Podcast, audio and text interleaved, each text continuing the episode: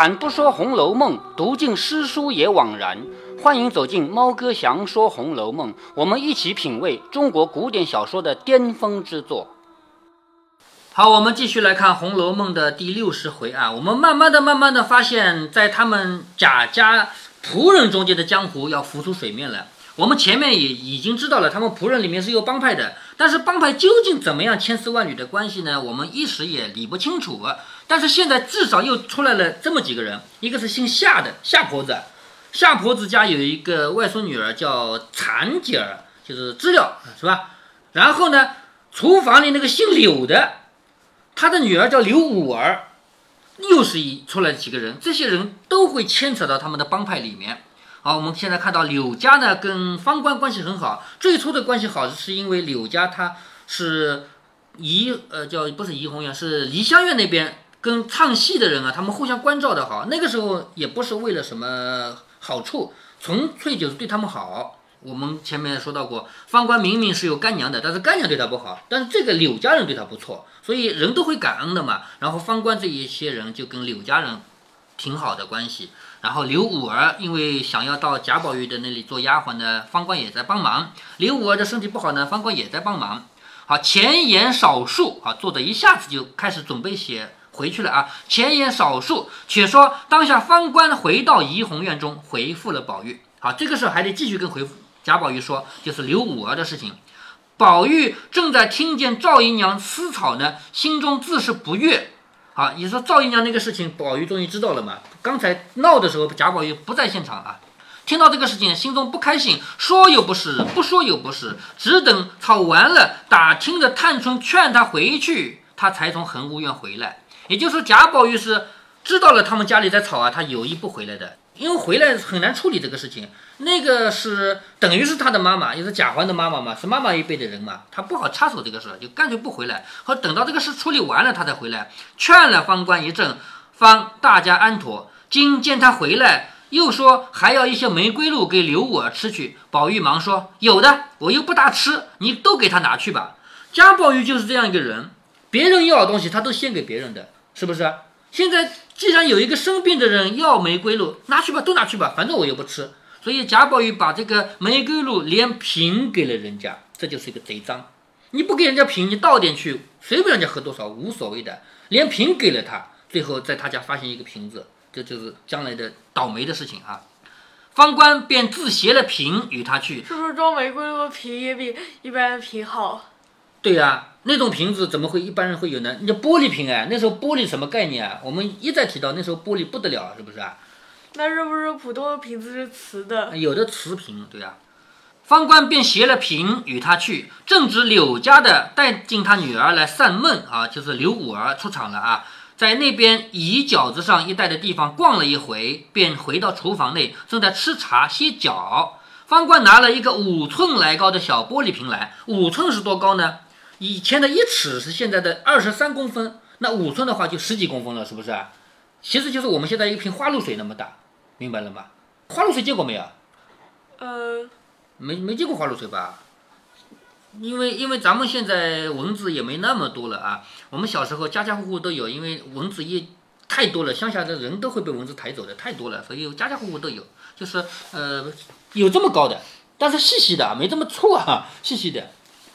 方官拿了一个五寸来高的小玻璃瓶来，银亮照看，见里面小半瓶胭脂一般的汁子，就是里面的那个，不是水，其实就是糖浆。糖浆这个东西不是比较粘稠的吗？是不是啊？像胭脂一般的汁子，还说是宝玉吃的西洋葡萄酒。好，看来在那个年代已经有葡萄酒，而且有外国的葡萄酒了，是不是啊？说这个是宝玉吃的西洋葡萄酒，母女两个忙说。快拿旋子烫烫水，你先坐下。旋子是什么呢？其实就是温酒用的东西。酒这个东西不能直接烧开了，烧开了之后，那你酒精不就没了吗？是不是？所以温酒呢，不是把这个酒啊，不是把这个壶直接放在水上烧的，而是啊，不是把壶放在火上烧的，而是什么？用温水来把里面一层的夹层的啊，夹层的两层，外面一层倒温水，里面一层是用来热酒的，这叫旋子。把旋子拿来，要烫一点水，你去坐下，就是给他，呃，给他的五儿啊来喝这个玫瑰露。方官笑着说：“就剩了这些，连瓶子都给你们吧。五儿听了才知道是玫瑰露，忙接了，谢了又谢。也就是说，五儿虽然喝过玫瑰露，但是没见过这个瓶子，这是第一回吧？是不是？啊方官又问说：“好些？”五儿说：“今儿精神些，进来逛逛。这后边一带也没什么意思，不过是一些大石头、大树和房子的后墙，正经好景致也没看见。像五儿这种人，他又没有正经的事儿干，你说他能到前面那个地方去吗？当然是仆人住的地方了。我们那个地图上你看过了没？群房就是后面那个仆人住的地方，那些地方你说能看到什么？是不是？五儿是没有资格去看前面那棵更好看的花园的。方官说：“你为什么不往前面去？”柳家的说：“过，嗯，那个是在园子里还是在呃？不是园子里，不是园，呃，是贾府呀。那我们把这个纸拿来看。哎，你看这个，看这个地图啊。你看，这张图里面这些呢，基本上都属于主人住的，后面都没画出来。你看这张图，这这个区域相当于这里面的一半，是不是？看出来了吗？后面这些群房都是仆人住的，明白吗？所以刘五儿能到的地方不可能到前面来看，连花园他也进不去。花园不在这一带吗？明白吗？大观园他也进不去，他只能看到这边是大观园吗？大观园是这边一半，这边一小半，大概这边三分之一，这边三分之二，就这样的一个关系啊。这个图上没有大观园，因为大观园是后来造的嘛。刘五儿现在肯定是在这个区域啊，所以他是没有看到前面，然后说只有一些大石头、大树，还有房子的后墙。方官说：“你为什么不往前面去？”柳家的说：“我没叫他往前去，姑娘们也不认得他。倘或有不对眼的人看见了，又是一番口舌。”好，这个什么意思啊？就是刘五儿不可以去的地方，他如果擅自去了，大家如果是自己人还好，如果是仇人呢？仇人看到说你凭什么到这儿来？抓起来，是不是？没人托你携带他，有了房头，怕没有人带着他逛呢。就是以后啊，你带着他，他到贾宝玉那里去做了一个差事，他成了贾宝玉房里的丫鬟以后，那能逛的地方就多了去了嘛，是吧？只怕逛腻了的日子还有呢。方官听了，笑着说：“怕什么？有我呢。就是到前面去，怕被别人碰到了，是吧？怕什么？有我呢。”柳家的忙说：“哎呦呦，我的姑娘，我们的头皮儿薄，比不得你们。”说着又倒了茶来。方官在那里吃了茶，只漱了一口就走了。好，方官呢，他这回来就是来送这个药的嘛，所以稍微喝了一口茶，漱漱口就走了。柳家的说：“我这里沾着手，五丫头送送。什么叫我这里沾着手呢？我正好有事忙，走不开。五丫头就是我女儿，你送送她。”五儿便送出来，因见无人，又拉着方官说：“我的话到底说了没有？”好，这个话你知道是什么话了吧？对不对？到了外面没有人的地方，就又问方官：“我的话到底说了没有？”方官笑着说：“难道哄你不成？我听见屋里正经的还少两个人的窝，并没有补上。好，贾宝玉那里还有空缺，你知道谁去了吗？有空缺，谁？不那个偷夏虚卓的那个坠儿赶走了吗？是不是啊？嗯，还有一个谁去了？你还记得吗？前面被王熙凤叫走了一个人。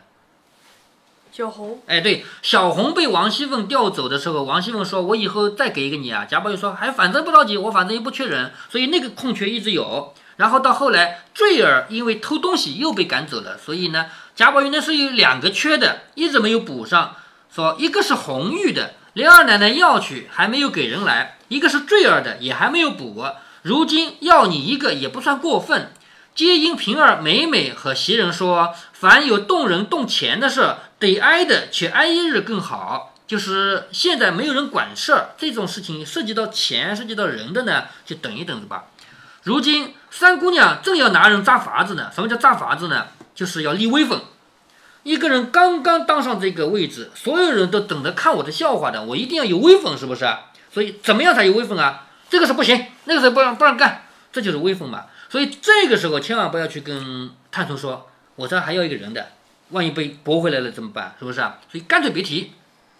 说连他屋里的事儿都驳了两三件，如今正要寻我们的屋里事儿没寻着，何苦来往网里碰去？倘和说了话驳了，那是老了，到难回转。什么叫老了到难回转呢？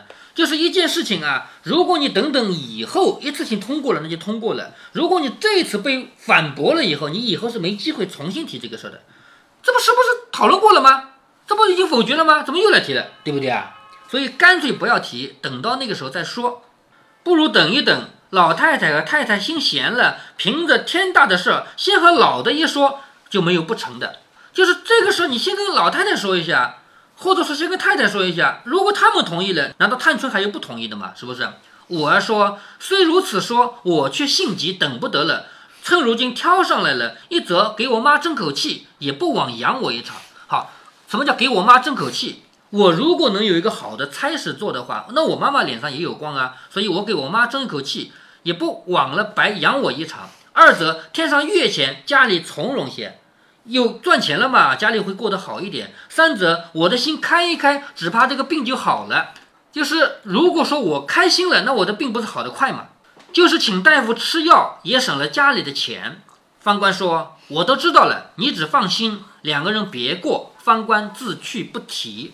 单表五儿回来，好，这里又要提到厨房里啊。五儿回来与他娘深谢方官之情。好，五儿回到厨房里跟他的妈妈说，也要谢谢方官的。他娘说。再不成王得了这个东西，就是这么好的药玫瑰露啊！我们也没有想到会有这么好的药到我们手里来。说再不成王得了这些东西，虽然是个珍贵物儿，却是吃多了也最冻热。就把这个倒些送个人去，也是个大情。好，什么意思啊？就这个玫瑰露是个好药，我们不能自己吃，我们得倒一点给别人去，私自分东西。你要知道自己全喝了的话，也不一定会有人知道。但是你分掉给别人的话，就。多了漏效的可能性了，是不是啊？他们也是为了好啊，说这个药这么珍贵，这么好的药，你不要全吃了，你就倒一点给别人吧。五儿问送给谁？他妈说送给你舅舅的儿子，昨日热病，也想这些东西吃，如今我倒半盏与他去。好，他舅舅的儿子不是表哥嘛，是不是？五儿听了半日没有言语，随他妈倒了半盏子去，将剩的连瓶放在家伙橱内。什么叫家伙橱啊？就是放菜呀、放碗的那个橱啊，一呃，就是咱们家，咱们家现在都是那个门一开开了，里面是放碗、放东西的。以前不都是竹子编的吗？你在乡下见过没有？爷爷奶奶家，爷爷奶奶家现在也没有了啊，就也不用了，有还是有的，不用了。你见过那东西对吧？木头的。五儿冷笑着说：“依我说，竟不给他也罢了。”倘或有人盘问起来，倒又是一场事儿啊！这个事呢，五儿看得很清楚啊。你不给他没关系，你要给他的话，有人问这是什么？哪来的？这不又闹出事来了吗？他娘说哪里怕起这些来，还了得了？我们辛辛苦苦的里头赚些东西也是应当的，难道是贼偷的不成？说着已经去了，直到外面他哥哥家中，他侄子正躺着。好，这个哥哥和侄子什么意思啊？就是柳五儿的妈妈去了哥哥家中。那不是到了五儿的舅舅家里吗？搞得清吧？嗯，好，到了哥哥家中，这个侄子躺着，侄子呢，就是对于五儿来说，就是舅舅家的儿子，可能是表哥，可能是表弟啊。见侄子躺着，一见了这个，他哥嫂直男无不欢喜。哥嫂就是五儿的舅舅舅妈，直男呢就是五儿的这个哥哥或者弟弟，没有不高兴的。现从井上取了凉水，喝了吃了一碗啊！你看，连温水都不用，凉水直接来吃了，心中一畅，头目清凉啊！你看这个药多好啊，一喝下去马上就舒服了。剩了半盏，用纸盖着放在桌上啊，这个用杯子装的嘛，上面盖一层纸。可巧又有家中几个小厮同他侄儿素日相好，走过来问候他的病。你看，越来越传的多了，就是贾家的几个小厮，这一天呢。因为跟这个生病的人关系好啊，走过来看看他的病。内中有一个小伙，名字叫做钱怀，钱就是钞票那个钱，怀是槐树的槐。这个人啊，叫钱怀的。这个人是谁啊？是赵姨娘的内侄。赵姨娘那一帮的人是不是？那赵姨娘和方官不是仇人吗？现在五儿跟方官是好朋友，那五儿家的人和赵姨娘是不是仇人？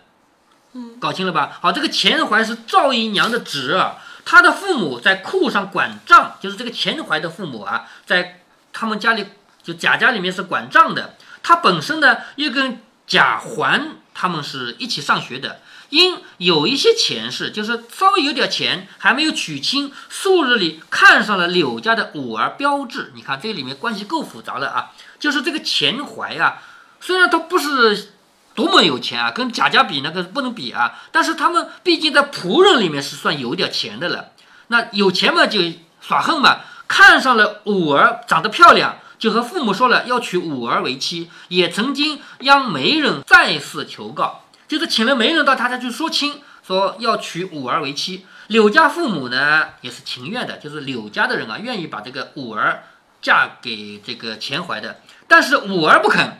虽未明言，却行止以待出，父母未敢应允。就是说，五儿不同意呢，父母就没有敢答应。这里呢，提一下古代的婚姻制度啊。如果做父母的说好嫁给他，那做女儿的还真的就只能嫁给他。但是如果做父母的人比较心疼这个女儿，问一问女儿的意思，女儿说不同意，不同意就不同意吧，那我就不答应了。也有这种情况的，是不是啊？好，这个钱怀想要娶五儿做老婆呢，五儿不同意。近日又想往园内去，这个近日谁近日想往园内去呢？说的是谁呢？说的是柳五儿。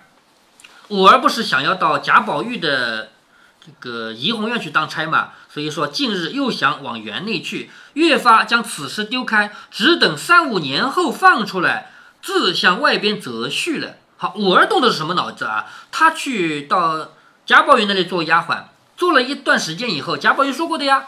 我这里的丫鬟将来都要放走的呀，是不是？等到那时候放出来以后呢，到外面再嫁一个好人家。钱家见如此也就罢了。好，这个姓钱的钱怀想要娶刘五儿做老婆，但是没有办法，不同意嘛，也就算了嘛。好，怎奈这个钱怀得不到五儿，心中又气又愧，发狠，一定要弄成，就是这个人啊，赌气了啊！你不嫁给我，我非要给你搞定啊！方了此愿，就是发狠，一定要弄成配才方了此愿。今也同人来瞧望柳直，不期望柳家的在内。好，理清了嘛？这个钱怀是来看望这个柳家的侄儿的，看望这个生病的男孩的。但是正好看到了柳家的媳妇，就是柳五儿的妈妈也在这儿。柳家的忽然间一群人来了，内中有钱怀，便推说不得闲儿，起身便走了。啊，这个尴尬了吧？因为他想要娶我们家的女儿，我没答应，是吧？你看他来了，嗯，我走了，我走了，我还有事儿啊。免得在一起尴尬，是不是啊？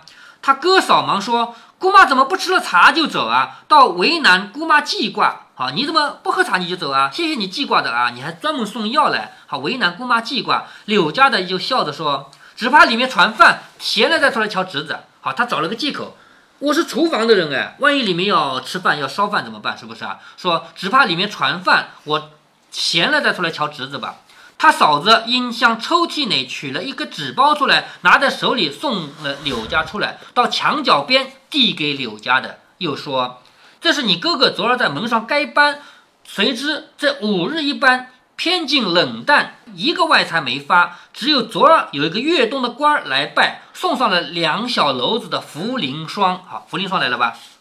回目里的玫瑰露引来茯苓霜，玫瑰露是怎么引来茯苓霜的呢？”是这样的，柳家媳妇儿刘五儿的妈妈把这个玫瑰露送给她的侄儿，也就是刘五儿的舅舅家的儿子，这个理得清的吧？是吧？嗯。然后呢，刘五儿的舅舅舅妈也不能白拿人家的东西，是不是？说我这儿也有好东西呢，我给点你吧。给的是什么？茯苓霜。茯苓霜怎么来的呢？也是很高档的东西啊。怎么来的呢？原来是这样的，我们古代啊，这个。那还要看这张地图，那这是大门，贾政在这儿，贾母在这儿，王熙凤在这儿。你说有一个人要见贾政，能见着吗？必须得大门口有一个人给我通报一声，是不是？说麻烦你帮我说一声，我要见你们家的老爷，是不是这个意思啊？啊，如果这个人哦，好好好，我去给你通报，结果没去怎么办？会不会？你算老几啊？我忙都忙不过来的，每天我有几百个人来的，你这种老算老几啊？会不会啊？你想想那个第二回啊，第三回，贾雨村来拜见那个贾政，如果门卫没给他通风报信，贾雨村有机会当官吗？绝对没有这个机会，是不是？所以呢，有一句话说什么？说宰相的门卫是个二品官，因为宰相是三品啊，一品官啊，宰相是一品官，宰相的门卫就是个二品官。你别以为门卫就是小人物，他不给你报信，你就见不着宰相，是不是这个意思啊？那么这个门卫就有好处呢，那给点东西你。这个东西是我孝敬你的，你收着，帮我进去通报一声，是不是啊？所以这个茯苓霜是怎么来的？这个五儿的舅舅是在门口上班的门卫，他经常会有一些外财，说这个五日一班，就是上一次班轮值一次是五天啊，连干五天。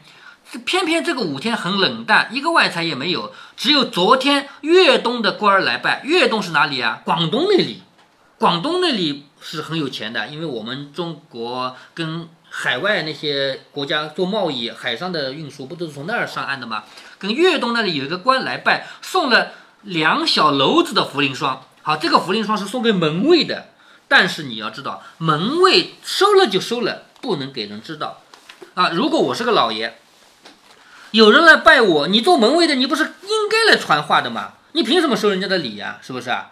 但是站在那个人的角度呢，我希望你帮我传达一下，你不帮我传达，我见都见不着。所以这种事情属于什么黑色收入、灰色收入？就是来拜见的人愿意送礼物给门卫，门卫也可以悄悄的收下来，但是不能让人知道。可是现在这个茯苓霜呢，他拿出来给了柳家，给了刘五儿的妈妈，结果现在。这些事情全部要闹出来。玫瑰露本来你柳家不该有，现在柳家有了；而茯苓霜本来这个柳的哥哥家不该有，结果他家有了。